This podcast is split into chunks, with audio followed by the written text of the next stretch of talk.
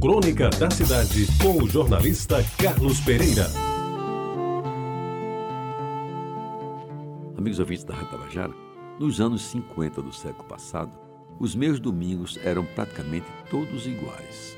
Começavam pela missa obrigatória das sete da manhã na Igreja do Rosário, celebrada por Frei Jorge, um frade franciscano alemão com quase dois metros de altura e que falava português bastante inteligível, apesar do sotaque germânico.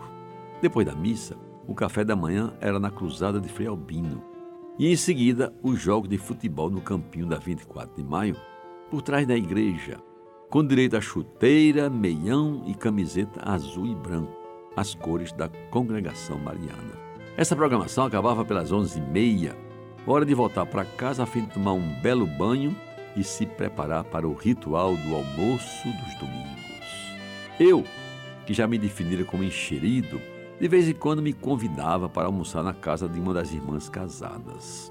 Ora, o almoço era na casa de Irene, em amplo e confortável bangalô, outras vezes era na casa de Marluce ou na casa de Odete, minha querida irmã que me ouve todos os dias e que moravam em casas vizinhas, todas na Avenida Minas Gerais, atual Rua Monsenhor Almeida, em Jaguaribe, é claro.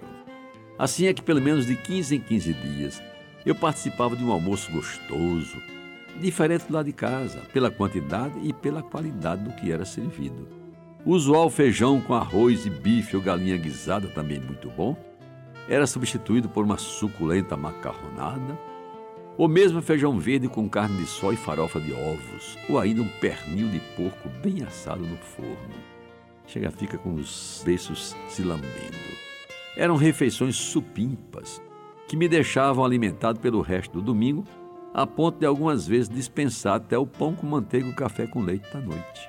E quando ocorria ser o almoço na casa de Odete, a refeição só era completa quando, atendendo a recomendação de Neto, meu cunhado de saudosa memória, eu demandava o bar de Alcântara, ali de frente ao cinema Jaguaribe, em busca de uma garrafa do famoso vinho tinto imperial, cujo sabor era dos mais festejados à época e cuja qualidade deixaria muito a desejar se comparado aos bons vinhos que hoje são fabricados no país, como o excelente Dom Laurindo da Serra Gaúcha, por exemplo.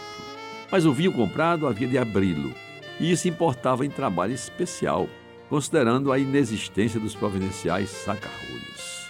Sabe como é que fazia? Uma toalha era colocada na parede e no ritmo cadenciado. O fundo da garrafa era batido contra a toalha, de maneira que aos poucos a rolha ia saindo da boca da garrafa. Então a distribuição e o consumo do velho imperial tinham regras cumpridas à risca. O dono da casa tomava o vinho puro. As mulheres adultas misturavam o vinho com água e açúcar, transformando em sangria. E a mim, então adolescente, cabia meio copo com uma pedra de gelo para tornar o vinho mais fraco.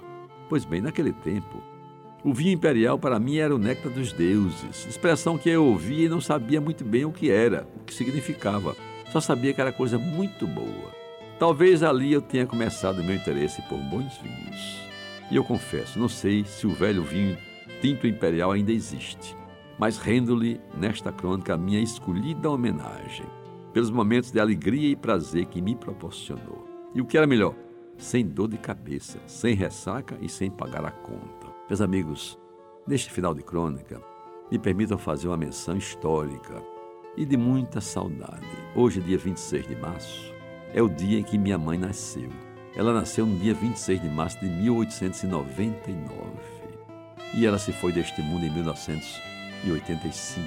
Se viva ela estivesse hoje, ela estaria com muito mais de 100 anos. Mas a idade, mãe não tem idade, os filhos não crescem e eu deixo aqui a minha comovida homenagem à querida Dona Malha, a minha mãe tão querida e tão lembrada por todos nós.